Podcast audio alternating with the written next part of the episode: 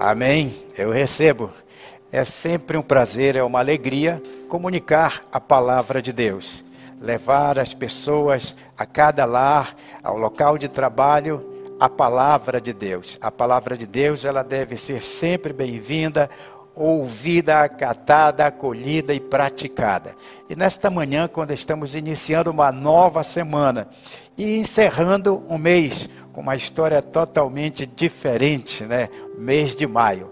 Hoje a palavra que eu trago, ela é muito voltada para a igreja, em primeiro plano, mas ao mesmo tempo é para todas as pessoas, até mesmo aquelas que não confessam um credo, não participam de uma agremiação religiosa e até se diz ateu ou agnóstico, coisa parecida para todas as pessoas, mas em primeiro plano, direto para a igreja.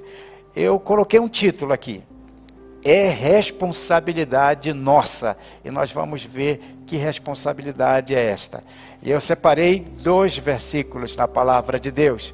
Ah, o primeiro versículo está em Atos dos Apóstolos, capítulo 20, versículo 24, quando Paulo fala dessa responsabilidade. Ele diz: Mas de nada faço questão, nem tenho a minha vida por preciosa, contanto que cumpra com alegria a minha carreira e o ministério que recebi do Senhor Jesus para dar testemunho do Evangelho da graça de Deus. E a outra referência bíblica é também de autoria de Paulo, na epístola a Timóteo, sua primeira epístola ao jovem pastor Timóteo, capítulo 1, versículo 15, ele diz assim: Esta é uma palavra fiel e digna de toda aceitação, que Cristo Jesus veio ao mundo para salvar os pecadores, dos quais eu sou o principal. E aqui a gente vê não só a grande responsabilidade, mas também a urgência dessa responsabilidade.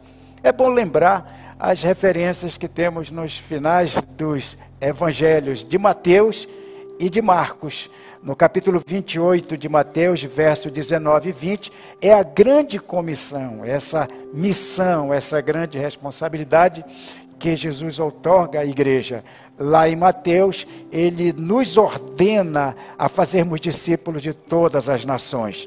E em Marcos, em outras palavras, mas a mesma missão, ele diz assim: ide e pregai o evangelho a toda criatura. Então, esta palavra, ela está associada ao principal podemos dizer assim, a razão principal de existirmos em Cristo, a missão principal da igreja na face da terra. Por isso, a ênfase é responsabilidade nossa. O primeiro ponto desta palavra é levar Cristo às pessoas com urgência. Isso é responsabilidade de todo cristão. Levar Cristo as pessoas com urgência. Aí vem a pergunta: mas por que levar Cristo às pessoas com urgência? Em primeiro lugar, porque é uma ordenança de Cristo. É uma ordem expressa de Jesus Cristo. Isso não é uma opção religiosa. Não é uma opção pessoal. Isso aqui é uma ordem é uma ordenança de Jesus para com a igreja. Aí você diz assim: ah, mas eu não estou preparado, não estou disposto, não estou disponível para cumprir essa ordem. Jesus ele foi bem claro. Ele chegou a dizer assim: vocês serão meus amigos se vocês fizerem o que eu vos mando. Então, aceitar Jesus como nosso Salvador é a maior bênção, não só para esta vida, mas para toda a eternidade. A salvação da nossa alma depende da aceitação de uma forma consciente, pela fé, de Jesus Cristo como nosso Salvador. Mas a vida cristã, ela envolve compromissos, ela envolve responsabilidades, deveres e cumprimentos da ordem de nosso Senhor. Então a Bíblia diz que Jesus é o nosso Salvador, mas Ele é também o nosso Senhor. E cabe a cada um de nós obedecer à voz do nosso Senhor. Então, Cristo nos comissionou, foi Ele quem deu essa ordem para todos os cristãos. Então, levar Cristo às pessoas com urgência é um dever sagrado, é a razão principal de nós, como igreja na face da terra. Por que levar Cristo às pessoas com urgência? Além de ser uma comissão de Jesus Cristo para o seu povo, a volta dele para buscar a igreja está muito próxima. Há algumas décadas era preciso fazermos um esforço muito grande para mostrar que a volta de Jesus, o retorno de Jesus, está breve. Mas nos dias em que nós vivemos, Parece assim que há uma compreensão generalizada de que alguma coisa estranha paira no ar. E é praticamente impossível negarmos este fato de que Jesus Cristo está às portas. A cada dia, a cada minuto, a cada segundo da nossa vida, da nossa existência, do nosso cronograma existencial aqui na face da terra, na verdade é uma contagem regressiva a cada fôlego que o Senhor nos dá, a cada ar que enchemos ou esvaziamos o pulmão. É como se fosse um, um tic-tac divino, dizendo que a cada momento a vinda de Jesus se aproxima. E por isso há uma urgência, o quanto antes, levarmos a todas as pessoas essa mensagem salvífica, o plano de salvação em Jesus Cristo na verdade, isto é o Evangelho. Evangelho quer dizer boas novas, boas notícias. Não existe uma notícia melhor de que Cristo morreu pelos nossos pecados e Ele garante a nossa salvação. A terceira razão é porque o sofrimento das pessoas, e principalmente o sofrimento emocional na alma, é crescente.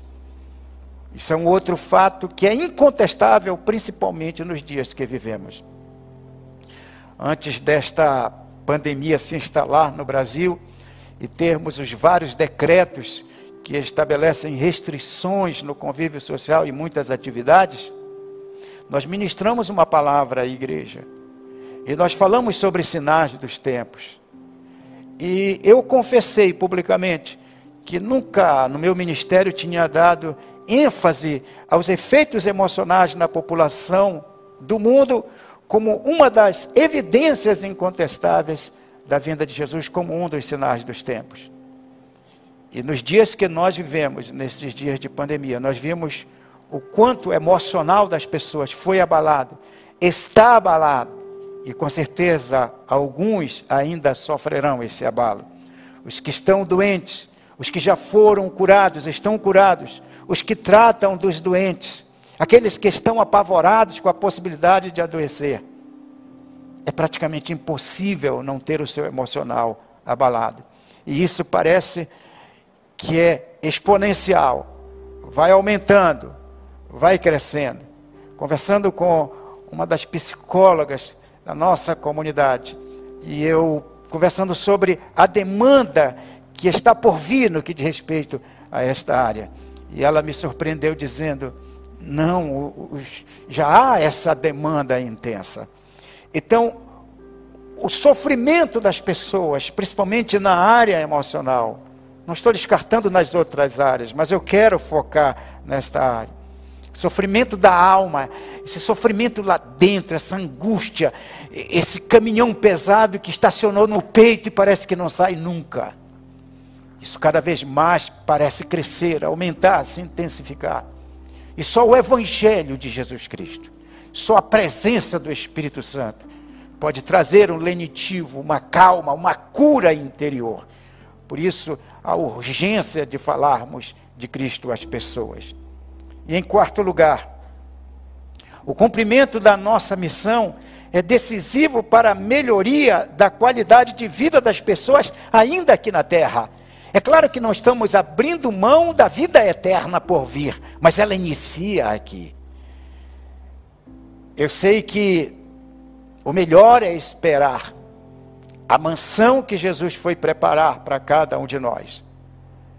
Mas nenhum, nenhum de nós vai interromper o seu cronograma existencial de uma forma inteligente, sem que cumpramos aquilo que o Senhor determinou que cumpríssemos. Então nós temos metas, temos tarefas a cumprir.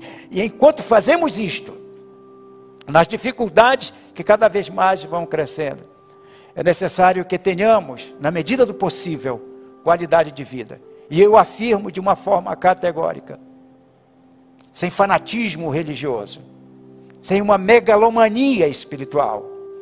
Dificilmente você terá uma qualidade de vida sem Cristo no teu coração. Até porque a qualidade de vida que vem pela presença de Cristo na nossa vida não está atrelada às circunstâncias em que nós vivemos. Nós podemos, com Cristo no coração, ter paz na tempestade.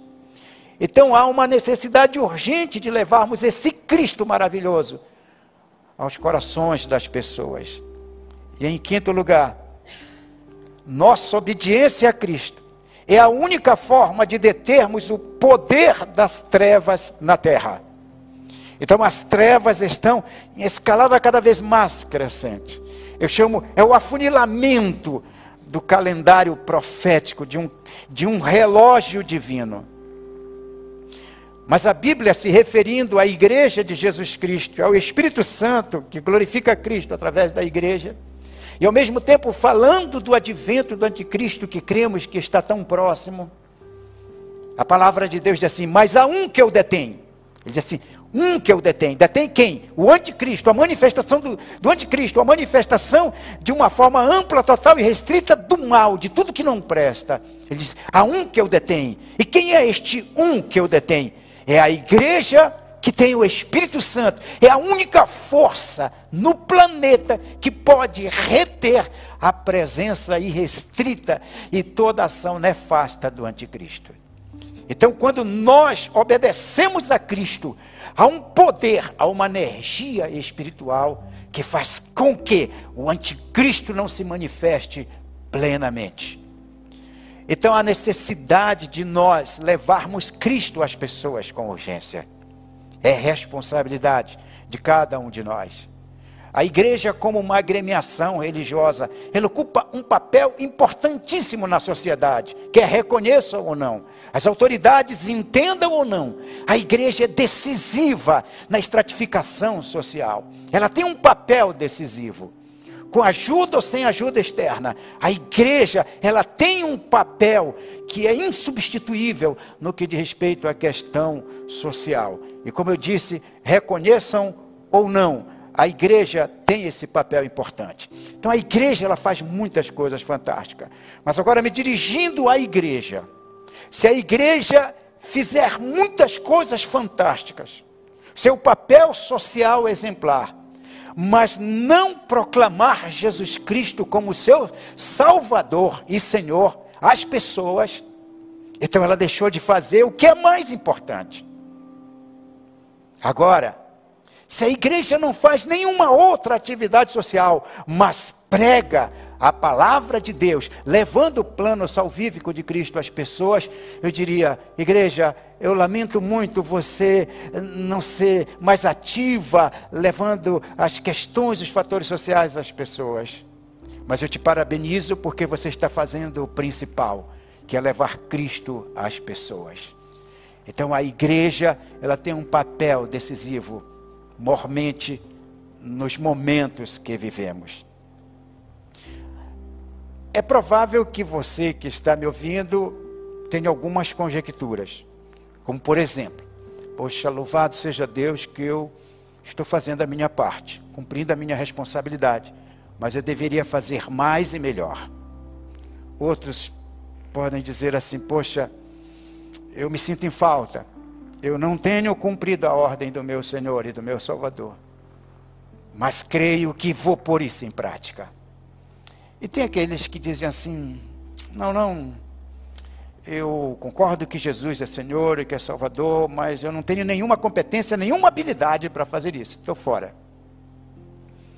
Bem, em qualquer um dos casos, seja lá a conjectura que você esteja tecendo em sua mente, em seu coração, eu tenho uma palavra para todos vocês, para todos nós. Como tornar isso uma realidade? Eu acabei de falar, essa responsabilidade nossa, levar Cristo às pessoas com Jesus. Como é que isso pode se tornar real? Como eu, eu posso sair eh, do campo filosófico, teológico e mais para um lado prático, funcional? Em primeiro lugar, para que isso seja uma realidade na sua vida, é necessário que cada um de nós, que você, todos nós, venhamos buscar ainda mais o Espírito Santo para a nossa vida. Precisamos estar, precisamos ser cheios do Espírito Santo. Por quê? Porque o Espírito Santo é a força motriz. O Espírito Santo é a autoridade suprema no que diz respeito à proclamação do Evangelho. E Jesus deu uma senha importante. Ele, antes de ser assunto aos céus, ele disse assim: Não saiam de Jerusalém. Vocês devem ficar em Jerusalém. Ele poderia muito bem dizer: Olha, eu estou voltando ao Pai, já dei a minha vida para toda a humanidade, saiam correndo, vão, vão logo levar a mensagem. Mas ele diz: Ficai em Jerusalém, não saiam de lá, enquanto vocês não forem revestidos do poder do Espírito Santo. Por quê? Porque Jesus sabia que sem a, a, a ação e unção do Espírito Santo na nossa vida, nós somos apenas pessoas que vão falar acerca do Evangelho mas quando o Espírito Santo está em nossa vida, é Ele que convence as pessoas, é Ele que toca nos corações. Não é uma argumentação sofisticada, profunda, inteligência, racional. Não, é uma ação sobrenatural do Espírito Santo. E todos nós, todos nós precisamos desta ação, desta unção do Espírito Santo. Por isso é necessário nós buscarmos mais o Espírito Santo para a nossa vida. Em segundo lugar, orando mais e orando intensamente. A, a oração, ela não é importante só pela sua duração. Se é um minuto, se é dez, são dez minutos, se é uma hora, se é um dia. Tão importante quanto o tempo que nós oramos é a intensidade com que nós oramos. Então devemos orar mais e intensamente. Por quê? Porque levar Cristo às pessoas não é só uma prática religiosa. Levar Cristo às pessoas não deixa de ser uma luta, uma batalha espiritual. Porque assim como Jesus veio buscar e salvar o que se havia perdido, é verdade também que Satanás veio roubar, matar e destruir. E é uma luta espiritual, espiritual no mundo espiritual. Mas o Evangelho é o poder de Deus é uma autoridade divina otorgada a cada um de nós pelo Senhor Jesus Cristo. Por isso precisamos orar mais e orar com intensidade. E em terceiro lugar, devemos nos alimentar ainda mais da palavra de Deus, porque o Evangelho não é um sofisma, não é um compêndio filosófico, não são ideias bem concaternadas, não é uma ideia bem com uma boa engenharia no que diz respeito às orações, às frases, às sentenças. O Evangelho é o poder de Deus. O Evangelho é a palavra de Deus, é o Verbo de Deus. Então nós precisamos cada vez mais nos alimentar da palavra de Deus, que é a ferramenta principal da evangelização. Não são as lógicas pessoais, não são os pontos de vista pessoais, não são as tendências da moda e nem da sociedade contemporânea, mas a palavra de Deus, que é viva e eficaz. E nós precisamos cada vez mais nos alimentar alimentar da palavra de Deus. E em quarto lugar, precisamos amar as pessoas e cuidar bem delas. Nós estamos vivendo na época das fake news, né? E nessas fake news tem os robôs, né? Que vão multiplicando as mensagens, sejam elas verdadeiras ou falsas. Os pregadores do evangelho, eles não são robôs. Vamos criar um monte de robô para falar de Jesus. Não, não. Mas os pregadores do Evangelho são aquelas pessoas que amam as pessoas, mesmo que não concordem conosco, mesmo que não acreditem naquilo que nós estamos acreditando, mesmo que rejeite a pregação que nós fazemos. Mas nós não podemos abdicar de amar as pessoas, todas as pessoas dependente do seu credo, da sua formação intelectual, seu poder aquisitivo.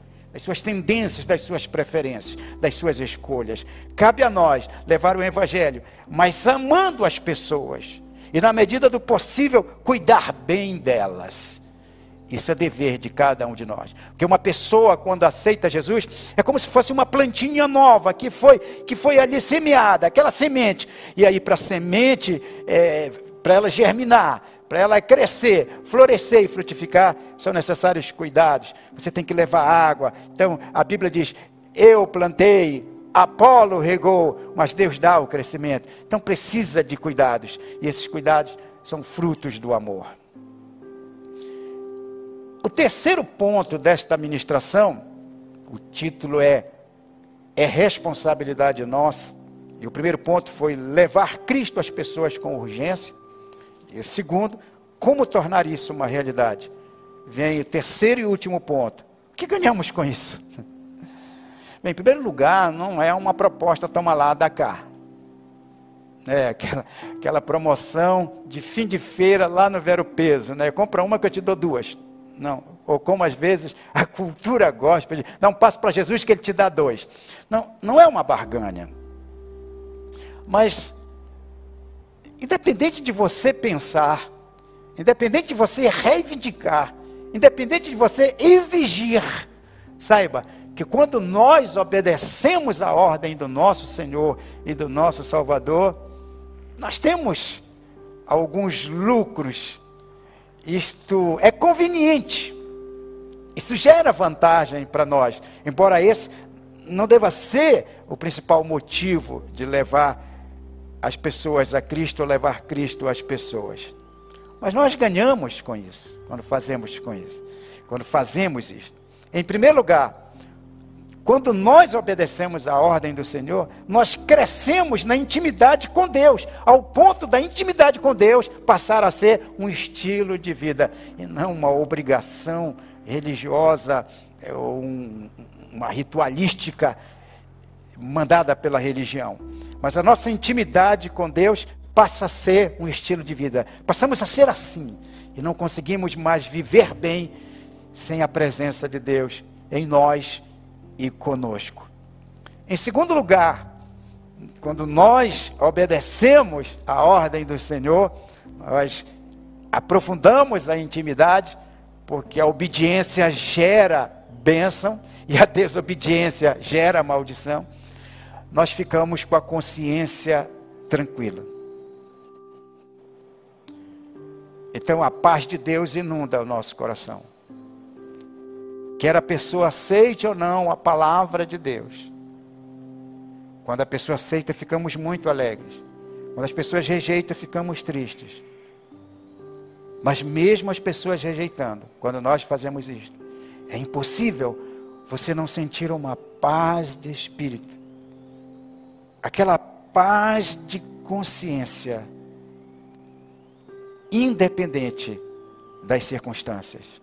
Porque quando nós estamos cumprindo a missão do Senhor, a nossa consciência fica em paz, fica tranquila. Em terceiro lugar, há uma recompensa futura. Há uma prestação de contas futuramente.